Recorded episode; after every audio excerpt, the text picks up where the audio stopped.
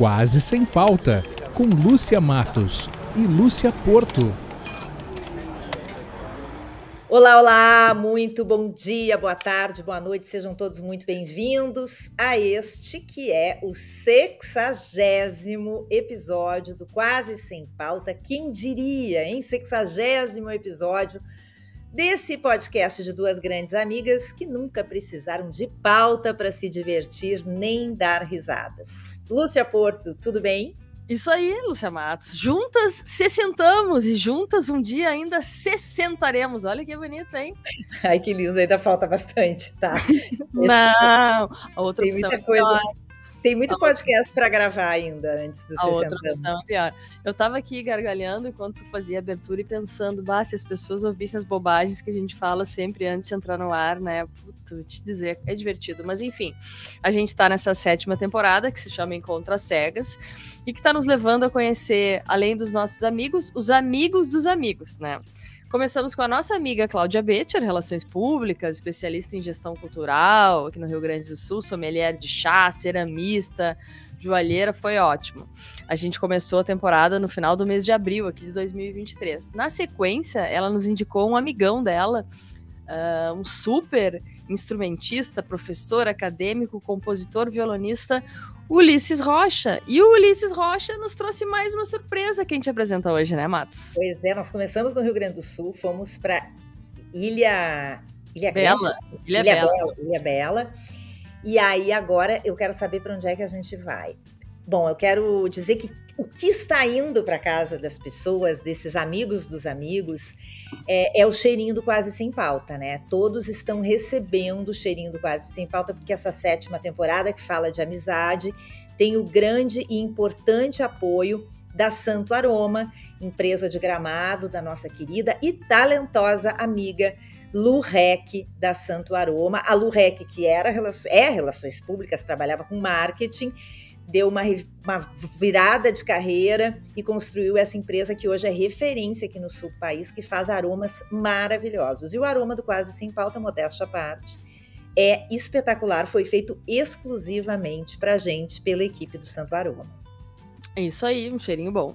E, bom, ah, agora, né, pra gente dar uma sequência na nossa temporada que tá tão legal, descobrindo coisas boas, a gente vai trazer uma amigona é, do Ulisses Rocha, que tem uma história bem interessante aí pra contar. Eu sei que tem até um capitão no meio, mas antes a gente conhecer a história do capitão, vamos conhecer a história da esposa do capitão, né? Que é a Elisa Prado. Bem-vinda, Elisa. Oi, Elisa! Gê, Lúcias, queridas, tudo bem? Muito legal estar aqui com vocês. A Porto e a Matos, né? As- Porto e a Matos, isso aí, É. as Lúcias que estão aprontando por aí. Dá uma ajeitadinha aí no teu visual, Elisa, pra gente ficar bem, pra quem tá nos acompanhando pelo YouTube acompanhar o teu enquadramento perfeito, que não o pessoal que tá no Spotify não tem esse problema, mas se não Melhorou assim? Melhorou assim? Ótimo, Tá ótimo. Bem, a Elisa Prado é profissional de comunicação há mais de 30 anos, assim como nós, está nessa cachaça da comunicação, também formada em comunicação social pela PUC, porém em Campinas, né? Pós-graduada em marketing na SPM, passou por muitas eh, instituições e empresas internacionais, como Deutsche Bank, a Tetra Pak, além de ter atuado em diversas agências de publicidade e relações públicas. Em 2008, apontada pela ECA da USP como profissional de comunicação do ano, Alguns anos depois, em 2014, lançou seu primeiro livro, Imagem e Reputação na Área da Transparência. Já tem um tempo, mas bota título atual nisso, né? Bah, vou te dizer. A Elisa faz parte do Conselho Deliberativo da BERJ, que organiza e regula a comunicação corporativa no Brasil. É professora no Master de Comunicação Transmídia da SPM, na importantíssima cadeira de Prevenção e Gerenciamento de Crises, também atualíssima.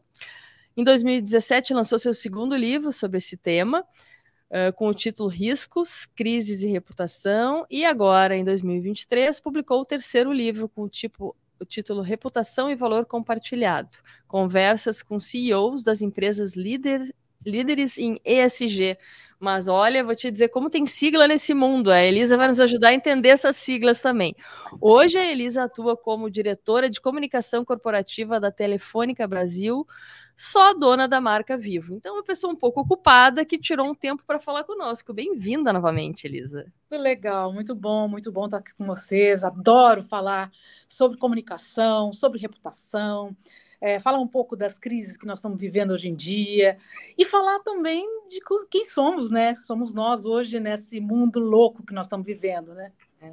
Quem somos, de onde viemos e para onde vamos, é, né? Em Minas, eu sou mineira, né? Então a ah. gente fala oncotô, proncovô, né? Opa, eu adoro, eu adoro esse sotaque Você de vocês. Vocês entendem assim, oncotô, proncovô. É onde estou, para onde vou, né? Então é. Lúcia Matos, por favor, na hora da edição, bota um glossário aí, né? É, Agora, você está hoje é em São Paulo, é isso? Onde tu moras em São Paulo. É. Onde eu tô, eu tô, eu tô em, em, em, São Paulo, na verdade, eu sou mineira lá de Pouso Alegre, de Minas, né? É sul de Minas, aliás, e cidade bacana, pequenininha, mas me formei, cresci lá, né? Até os 18 anos quando resolvi ir embora para Campinas, morar sozinha e tal. Então, meio que foi um baque para a família tradicional mineira. Uhum. Mas é, é isso. É, é, da onde eu venho. As minhas raízes são ali, em Minas, da minha família, é, que eu amo demais. Nós estamos juntos. Meu pai ainda tem 100 anos, imagina, tá? Vivo, feliz Nossa, da vida, com saúde. Então, é, é um pouco do que eu sou.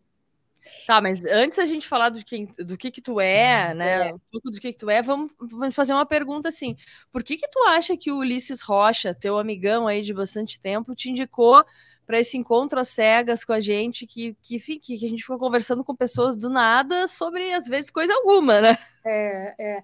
Não, Ulisses, é, na verdade, é um grande amigo de, há, há, há muitos anos.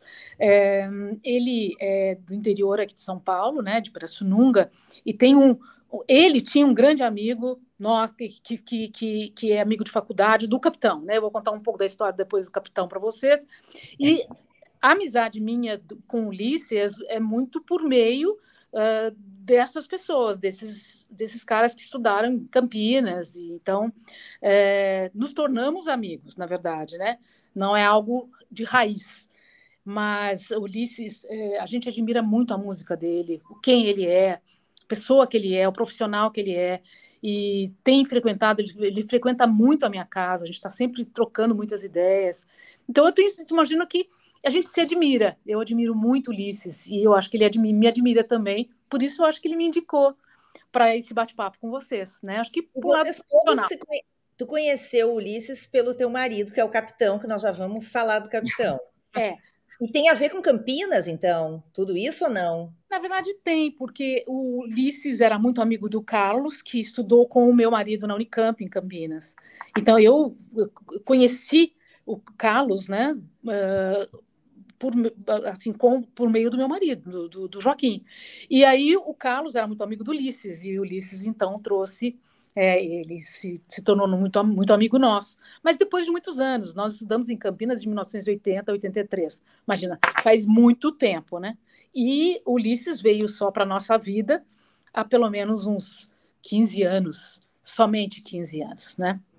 Hum. Mas 15 anos é uma vida também, né? É uma vida, mas é que a minha vida é tão. Vocês estavam falando, a gente estava antes batendo um papo sobre sexagenária, né? Eu já sou sexagenária, né?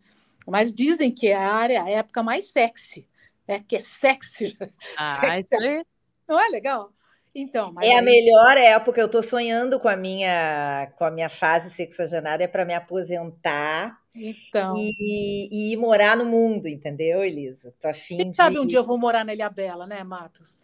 Isso seria Ó, bem legal. Né? Seria maravilhoso. Tá começando, Ô, Lúcia Matos, tu tá reparando assim como tá começando a ficar bom esse troço, porque a gente conhe conheceu o Ulisses, o Ulisses é um baita do músico. Agora é. a gente tá conhecendo a Elisa, que é a mulher do capitão, que é o dono do barco. É. Então daqui a pouco a gente tá no barco com um concerto, tá entendendo? A gente é. até cozinha, gente, porque sabe a gente cozinha para eles, né? Era uma boa, hein? Mas uma hora a gente tem que trazer o capitão aqui para contar ah, outras histórias do mar para vocês, oh, né? Ah, então, é. ó, vamos, vamos, vamos chegar no capitão. Conta aí. Uma hora tá, vamos chegar no capitão. Vamos começar, é, vamos seguir um pouquinho da tua trajetória, porque a gente adora a nossa área, comunicação, e, e é a, a tua trajetória, assim, pelo que eu li, ela tem todo um caminho incrível, assim, que a, a coisa foi indo, né, Elisa, até tu chegar exatamente nessa área de comunicação corporativa. Então, eu queria que tu fizesse um resumo para quem está nos ouvindo é, de como tu chegou assim, né, da faculdade de comunicação na Unicamp até o teu trabalho de hoje, mais de 30 anos de experiência nessa área corporativa. Olha, foi um caminho, uh, vamos dizer, orgânico, né? Porque eu, desde lá de trás, quando morava em Minas e Pouso Alegre, eu queria sempre trabalhar nessa área de comunicação. Me, sempre me senti uma conectora, né? Uma, uma pessoa que, que, que, constrói pontes, liga, liga coisas com coisas, pessoas com pessoas. Então, eu sabia que eu ia, queria ir para a área de comunicação. Então, claro, tive que fazer todo um trabalho de convencimento dos meus pais, de estudar fora, em, São, em Campinas e tudo. E, mas eu sempre tive um propósito na minha vida, de crescer, de ser uma profissional. E, e eu acho que eu segui muito isso. Eu tinha, assim, as minhas aspirações de olhar para pessoas, para profissionais e achar que aquilo era bacana, entendeu? Construir um legado, construir uma profissão. E meu pai sempre me deu muita força, né? Na minha casa nunca teve essa história, ah, é porque é mulher, porque é homem, não. Com 18 anos ele me mandou para a Alemanha para estudar alemão, achava que tinha que falar alemão, umas coisas assim que. É... então ele me ajudou muito, me apoiou muito na minha na construção da minha carreira. E aí fui, fui para Campinas, comecei a estudar comunicação meio sem saber realmente o que eu ia entregar, sabe? Eu não sei se vocês tiveram essa mesma oportunidade que eu, ou essa experiência. A gente não. Quando você entra na, na faculdade de comunicação, você não sabe bem aonde você vai. Se você faz jornalismo, você tem ideia né, do que, que você vai entregar. Mas no meu caso, que era é, ir para a área de relações públicas, eu já tinha muitas dúvidas.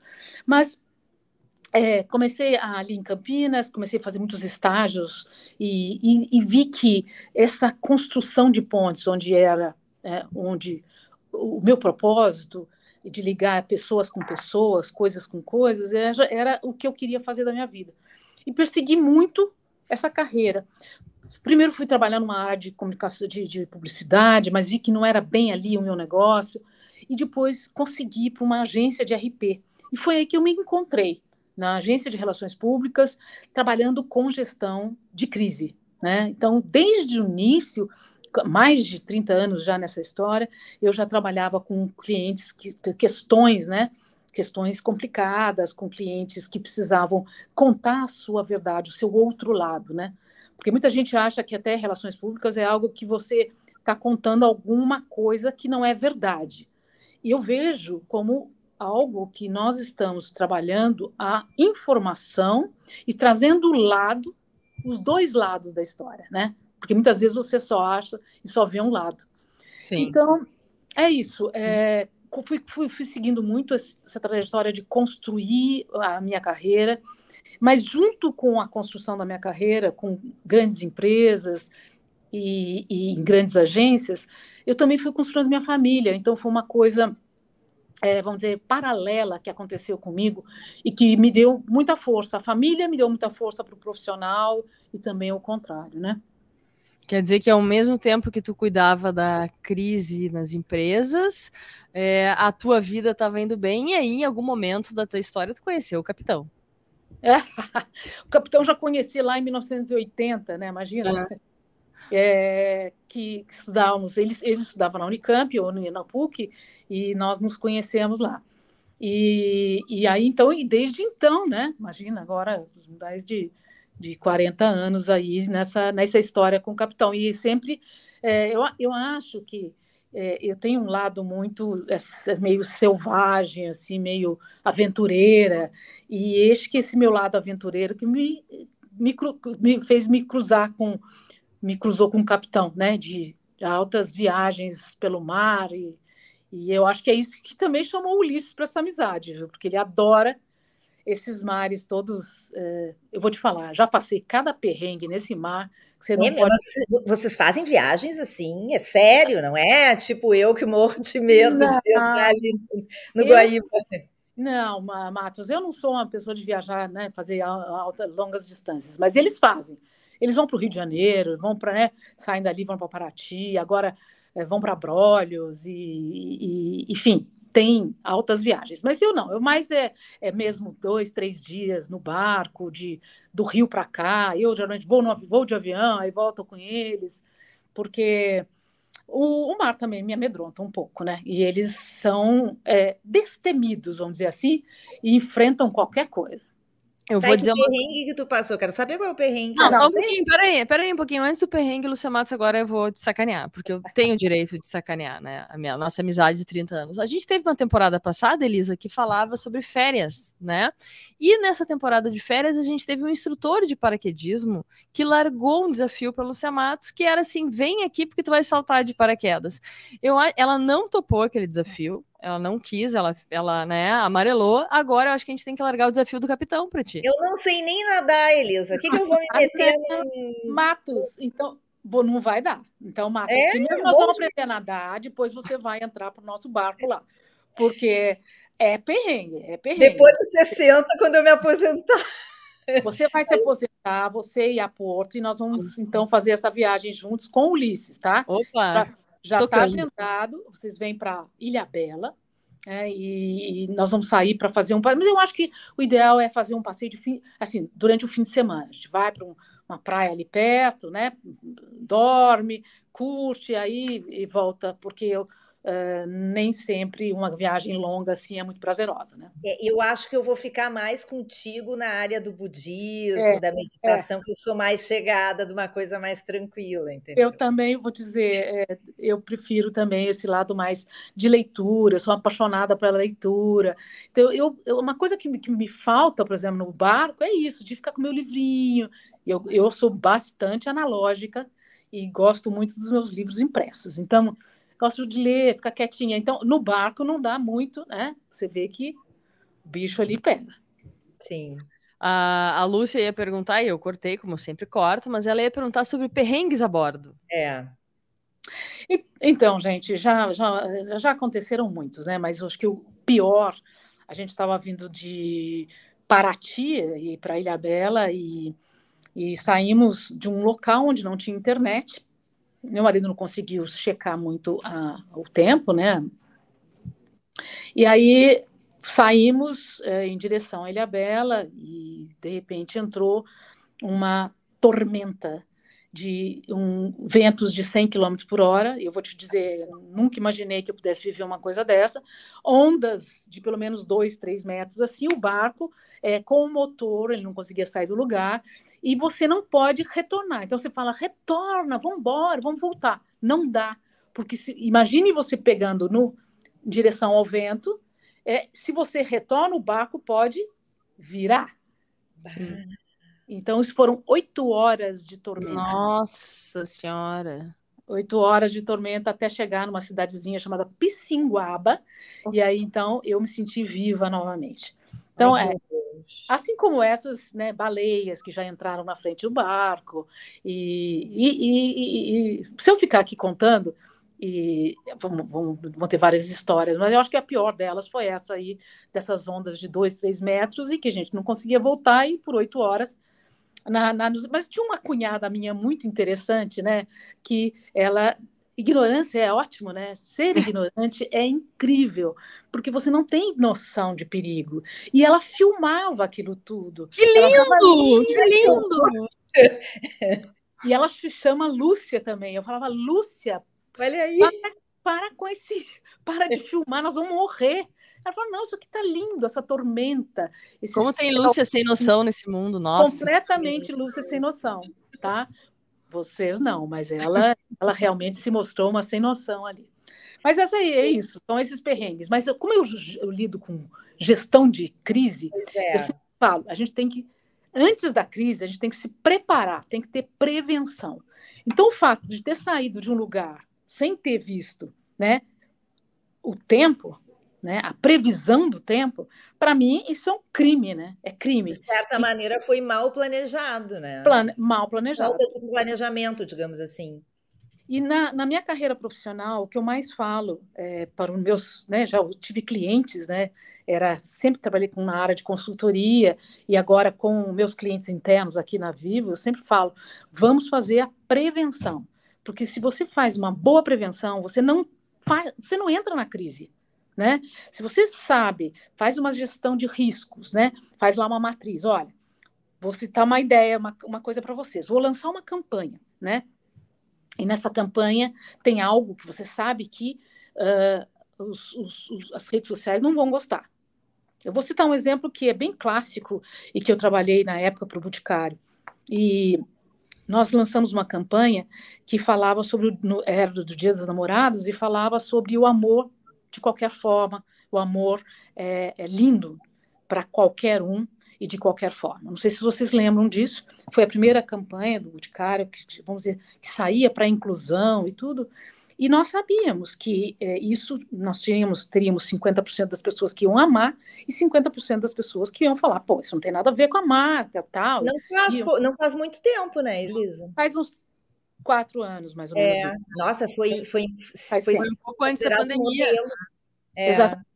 E nós fizemos um trabalho de prevenção na agência, né, que eu trabalhava, um trabalho de prevenção muito legal, dizendo qual será a, a, a, o que, que, qual será o posicionamento da empresa, o que, que, nós vamos defender, né? E não vamos abrir mão dessa defesa. Então, trabalhamos muito bem isso e gerou muito, muito ruído nas redes sociais é, de, de pessoas que são fãs da marca e que começaram a dizer, pô, eu, eu quero entender qual é o posicionamento e tal.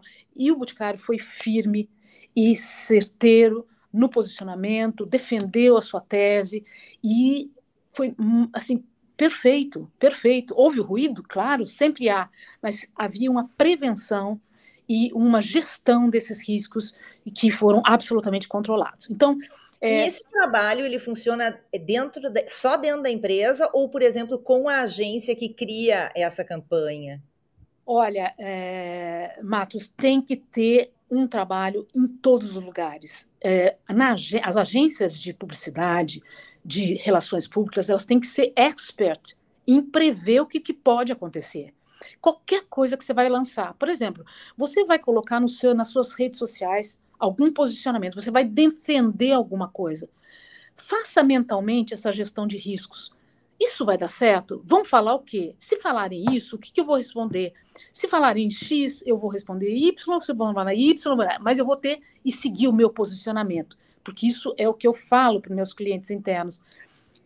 Siga a sua verdade, o seu posicionamento, não saia dele, não titubeie, entendeu? Para que você tenha é, verdade no que você está dizendo. E, a, e, a, e, o mais difícil, eu acho que é, é, manter esse posicionamento, né? Porque muitas manter. vezes também no calor da emoção, e se a gente tivesse ido por ali, ou quem sabe a gente troca o discurso, é a pior parte, né, Elisa? É a pior parte, não é legal. Por isso que você tem que olhar antes. Antes uhum. de você fazer um post nas redes sociais, é, antes de você fazer um, colocar uma campanha no ar, antes de você fazer uma resposta a um, a um jornalista, né, com algum posicionamento, pense antes de falar. Pense e pense como você vai se posicionar no pós, né? Porque ruído, hoje, com as redes sociais, o que você mais tem é ruído, né? De qualquer jeito, você fala, uh, nós abrimos aqui na Vivo vagas para negros, né? É, 360 vagas para negros. Aí vieram dizendo, ah, mas por que abrir vaga para negro? Como assim? Por que, que vocês estão se posicionando dessa forma? Tem que abrir vaga para. Quer dizer, mesmo que você queira fazer algo afirmativo, né? Porque eu acho que nós estamos na era de fazer, ter iniciativas afirmativas, você é criticado. Então, pense muito bem como vai se posicionar e manter esse posicionamento. Não. Né? Aliás, eu, tô, eu dou aula lá na, na SPM, adoro falar sobre isso, então vocês me cortem aí, tá? Porque. Não, nós estamos tendo uma aula aqui, tá bom? É, essa aula, eu adoro isso. É. Tu diria que nesses teus mais de 30 anos de, de experiência, é, nesta área específica, Elisa, é, o mundo se tornou, é, com as redes sociais, mais se tornou mais difícil esse tipo de trabalho. E eu te pergunto, nos últimos tempos, que a gente está vendo uma polarização tão grande, não é só no Brasil, é no mundo inteiro, parece que há uma exigência das pessoas em se, em se posicionarem, em tomarem uma posição.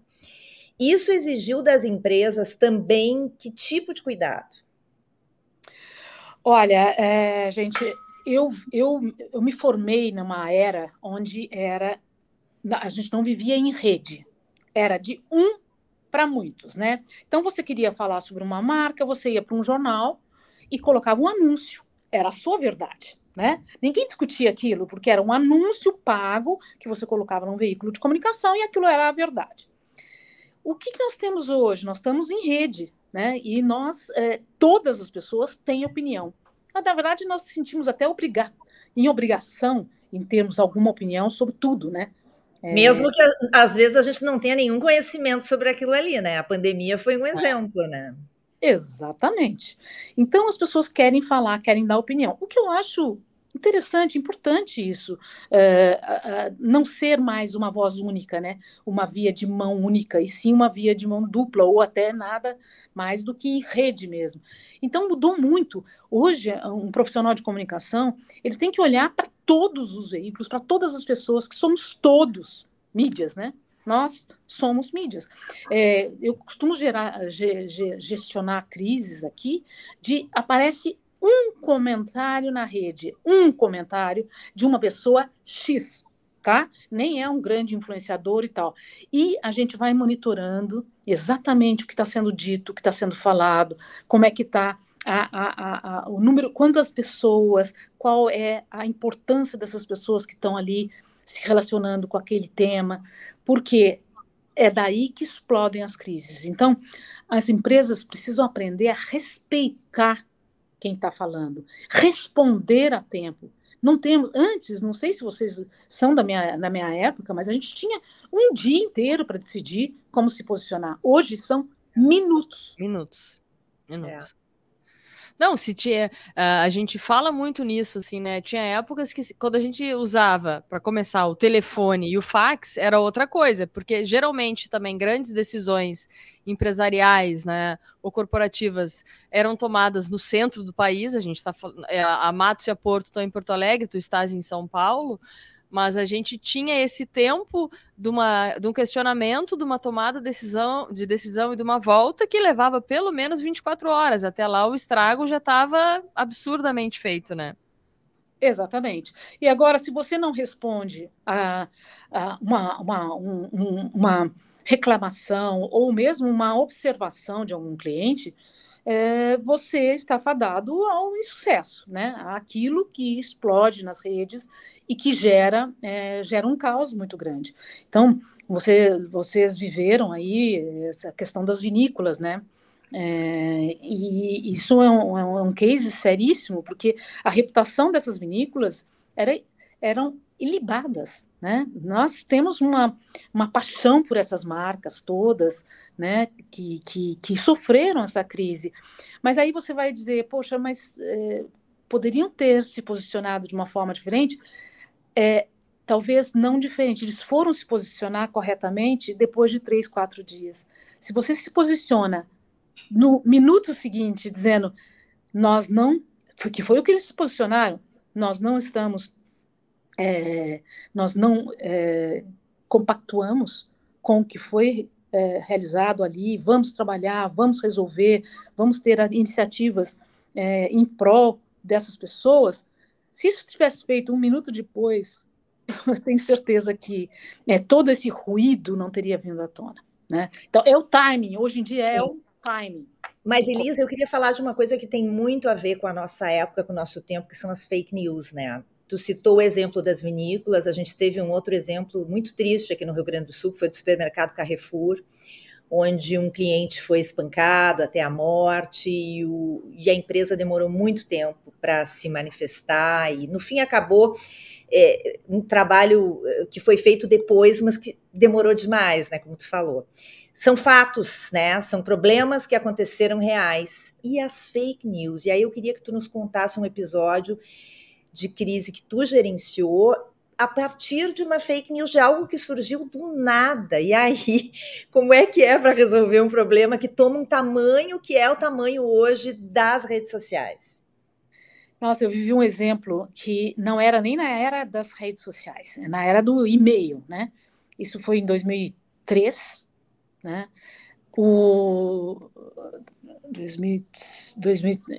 2004, 2005, nessa época, é, surgiu um e-mail que começou a, a, a, a aparecer nas, nas para várias pessoas é, sobre uma história, uma, a gente chama de lenda urbana, né? É, eu trabalhava na Tetra Pak, é uma empresa que tem que faz as embalagens de leite longa vida, sucos e tudo. E, e diziam que embaixo daquele número, daquela embalagem havia um número que aquele número dizia que quantas vezes o leite era reprocessado, né? E é uma grande, uma grande mentira, porque aquilo é um controle de qualidade que a empresa tem aquele número são as faixas. A, a, embalagem ela é produzida né, em faixas na impressora, e ali tem a faixa número 1, 2, 3, 4, 5, e é óbvio que é importantíssimo porque você faz o rastreamento, quando você tem alguma uma falha na embalagem, então você faz o rastreamento daquilo ali e Era um tira. código da embalagem. Era um código. Era um código, era um código da embalagem. É. E, e, e, alguém, você vê que fake news é uma coisa que não independe das redes sociais alguém decidiu, uh, e era um texto muito mal escrito, com erros crassos de português, né? E que ali dizia que é, aquilo, aquele número, é, se você tomasse o número 5, você estava é, com problemas. Então era sempre procurar o número 1. Um. E isso gerou um problema seríssimo, porque as pessoas iam para o supermercado e queriam pegar apenas o número 1. Um, né? E não é assim que, que você abre uma caixa, você sabe que os, as caixas de leite elas são né, fechadinhas, né? E as pessoas abriram, abriam aquilo nos supermercados, tiravam os, os, os, e aquilo era devolvido e as pessoas não queriam utilizar o, o, produto. Então foi o caos, o caos no, no, ponto de venda, o caos com os nossos clientes, uh, os clientes da empresa na época e com os consumidores. Então foi é, é realmente uma crise que é, nós pedíamos ajuda para os jornalistas, para que eles contassem a verdade, que aquilo ali levavam os jornalistas para a fábrica, para né, para que eles conhecessem realmente a, a verdade atrás daquele, daquela lenda urbana. Mas isso foram por muitos anos. E eram em, em rede, assim. Então, às vezes ia para o Rio Grande do Sul, aí depois vinha para ia para o Nordeste, e as pessoas começavam a reclamar, os supermercados começavam a reclamar. Então, foi é, é muito difícil trabalhar com fake news. Porque o quê? O mais importante, que quem dizia que aquilo era verdade eram as próprias nutricionistas, eram os próprios médicos, pessoas que falavam: não, eu ia para supermercado para dizer e falar com os consumidores, eu própria, que estava lidando com aquilo, eu queria entender o que os consumidores falavam. Eu falava, não, mas a senhora, né, não estou entendendo o que a senhora está dizendo. Isso aí foi minha sobrinha, que é especialista, que é nutricionista, que me falou que isso é verdade. Então é vira verdade, sabe? Uma lenda urbana que vira verdade e você é muito difícil você você combater. Então hoje esses números nem existem mais porque é, é, são, são códigos de pontos ali que, que, que, que dizem, né, que falam sobre essa estrutura da embalagem, a qualidade dela e assim por diante. Eu acho que também tem essa questão das lendas urbanas que, em momentos do tempo, elas ressuscitam, né? É, é, algumas lendas urbanas que a gente já escutou por aí, que assim, os shoppings, aqueles que estão afundando, os sequestros que acontecem nos banheiros, né? São coisas que a gente ouve e volta e meia elas reaparecem, independente do, dos lugares, né, Elisa? Como é que como é que quem está à frente de gestão de crise de grandes empresas lida com coisas que são totalmente imprevistas? Porque, por exemplo, você trabalha numa indústria, né? Uma indústria química tá? Vocês têm que, é, no planejamento de gestão de crise, saber que pode acontecer um acidente grave e o que vai acontecer se isso ocorrer, é o que tu está falando. A gente pensa antes para o que vai responder depois. Mas essas lendas urbanas que do nada surgem em empresas de tamanhos diferentes, como é que a gente previne algo que a gente não sabe que vai acontecer? É, uma, uma, um, um ponto importante foi a pandemia, né? As empresas não tinham isso nas suas gestões de risco. E, e, veio, e as pessoas tiveram que colocar todas as pessoas em casa, vocês mesmos tiveram essa experiência, todos nós tivemos. É, a Vivo colocou 10 mil pessoas para atender os consumidores né, nos, nos call centers em casa, de uma, da noite para o dia. Né? Então, era algo que realmente foi inusitado. Mas, para responder de uma forma muito objetiva a sua pergunta, a gente tem que estar muito preparado para é, todas e qualquer possibilidade que possa acontecer dentro dessa empresa, né? Se você trabalha numa indústria química, pare para imaginar, né? Eu costumo fazer muitos workshops, né, com pessoas. Você reúne um grupo de, de diretores e, e você senta e faz quase um brainstorming do que, que poderia acontecer do mais leve ao mais pesado dentro daquela empresa ou daquela indústria ou dentro daquela agência é, ou daquela instituição. Então esse é um exercício fundamental que eu chamo de matriz de risco. Né? Essa matriz de risco te ajuda a estar tá preparada quando acontece alguma coisa. É muito raro você não ter ali, quando você faz uma matriz de risco bem feita, você ter algo que fuja totalmente às fake news. Porque as fake news, elas, elas nascem de algo da imaginação de alguém, né? Então, é, se você faz um trabalho bem feito, até você consegue chegar lá. Agora, para responder a sua questão, é muito difícil você combater uma fake news por causa desse, desse poder da rede que nós estamos vivendo hoje, que vira verdade. Então, você, mesmo que você vá com a, a, a, o fato, né, isso não é verdade, isso, o fato é esse, as pessoas não acreditam. Não, e às vezes é uma coisa assim, grosseira. Grosseira. Só que, claro, ela é grosseira para quem tem o conhecimento daquela área e acaba se propagando. Uma... Esses tempos teve a história da ABBA, lembra da cantora do. Não, do. Era do ABBA, eu acho, né? Que virou uma infectologista sueca, sei é. lá, uma coisa assim que. Meu Deus, era uma coisa óbvia que era errado e, e, e, e se propagou. Eu tô adorando essa aula, tá, Elisa? Mas a nossa temporada é sobre amizades. então, é, vou... gente, eu, eu acho que nós saímos um pouco do, do, do né? Não sei, Fiquem à vontade, tá? Não, vamos aproveitar, né? A gente tem que aproveitar. Por isso que é bom, por isso que é, é bom, por isso está sendo bom te conhecer, para a gente já ter uma aula aqui. Mas eu quero saber o seguinte: nesse mundo corporativo, é possível fazer boas amizades? Olha, é bem, é bem possível, é bem possível. Tem muita gente boa nesse mundo corporativo, porque são pessoas. A gente fala, ah, o mundo corporativo é algo longe de você. Não, aqui é, são pessoas que têm problemas, que têm é, desafios e que, e que vivenciam questões como todos nós. Então, sim, eu tenho grandes amigos. Aliás, vou ser muito sincera com vocês. As meus grandes amizades vieram do meu, é, do meu trabalho. Né? Hoje, me reúno com pessoas de 20 anos atrás que trabalharam comigo e, e, e vão deixando marcas na gente, né? Que minhas grandes amigas hoje são pessoas que trabalharam comigo na agência, né? Então, é, sim, é possível e é, e é muito gostoso fazer amizades dentro do, do nosso ambiente de trabalho. São pessoas que fazem parte da tua vida, né? Vão construindo junto contigo a tua trajetória. É, mas uma, curiosidade que a gente é, também ouviu é, de ti nas conversas prévias, e eu acho que é interessante falar, é que apesar dessa tua vida super agitada, pelo que parece ser, né? Tu tem esse lado um pouco mais aventureiro, mas não nem tanto, né, como tu já falasse antes ali, mas a gente sabe que tu tem um, um, também um viés mais espiritual, assim, que eu acho que talvez pelo que tu tá falando, é algo que equilibra um pouco a tua vida, né? Tu segue um pouco da filosofia budista, isso, né, Elisa?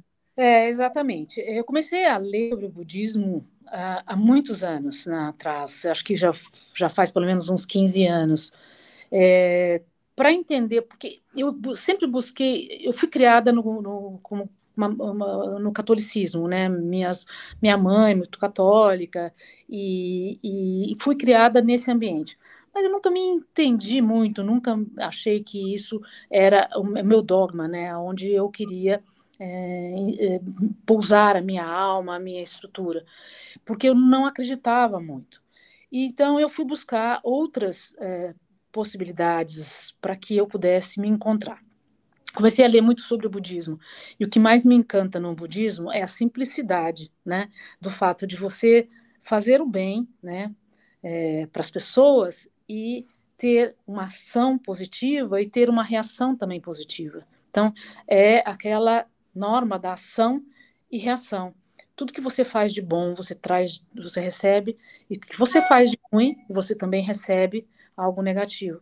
E é aqui que a gente recebe isso, não é em outras vidas, não é num outro lugar, no céu, no inferno, não é nada disso. Eu acredito muito que é aqui mesmo. Então é aqui que a gente tem que respeitar as pessoas, aqui que a gente tem que fazer é, o bem, né? Doar muito o que você aprende, é, ter pessoas ao seu lado que você possa trazer esse equilíbrio. E, e o budismo traz muito isso, é, traz a verdade, a tranquilidade, a paz. Eu acho que a meditação me ajuda muito é, a, a, a, ter uma visão mais clara das coisas, né? Porque quando você medita, você é, é faz com que você silencie a sua mente. E a minha mente ela é muito poluída, né? Ela é muito é, cheia de, de, de questões e problemas. E, e quando você silencia, você traz algum equilíbrio, alguma paz, para que você consiga seguir o seu dia. Então é, é, isso, é uma coisa muito simples. Eu não, eu não hoje agora estou lendo um livro de uma, aliás, eh, eu esqueci de anotar o nome da, da autora, mas é, um, é uma comunica, comunicadora também e ela chama-se, ela, o título é Por que sou budista? Então ela conta toda a trajetória dela e tudo. Então é, é, é e as leituras muito, né? Do, do que é a filosofia e que me trouxeram até aqui, né? Não, não vou a centro budista, não sigo. Mas, mas certamente te ajudam muito no teu dia a dia, né? No enfrentamento desse tipo de problema do teu trabalho. Né? Sim, sim, me, me, me dá essa paz, né? E de enfrentar também é, questões na vida. A gente tem um tempo todo de, de, desafios, de pessoas que você tem que ajudar a se equilibrar, né? Então esse, é, essa filosofia me ajuda a, a ter esse equilíbrio e ajudar outras pessoas também. Acho que esse livro que tu fizesse referência é interessante até da gente falar, é um livro da Soninha Francini. Exatamente. É, foi da MTV, eu acho que ela se candidatou, não sei se foi eleita vereadora, se eu não me engano, por São Paulo, né? É.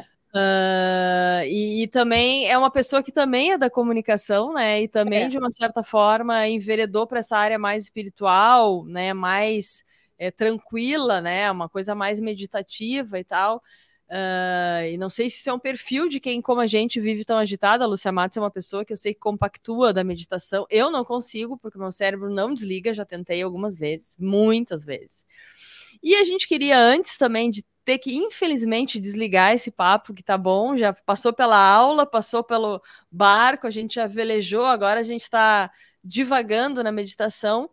Há 40 minutos, hein? 40 minutos, praticamente meditando em crise aqui, né?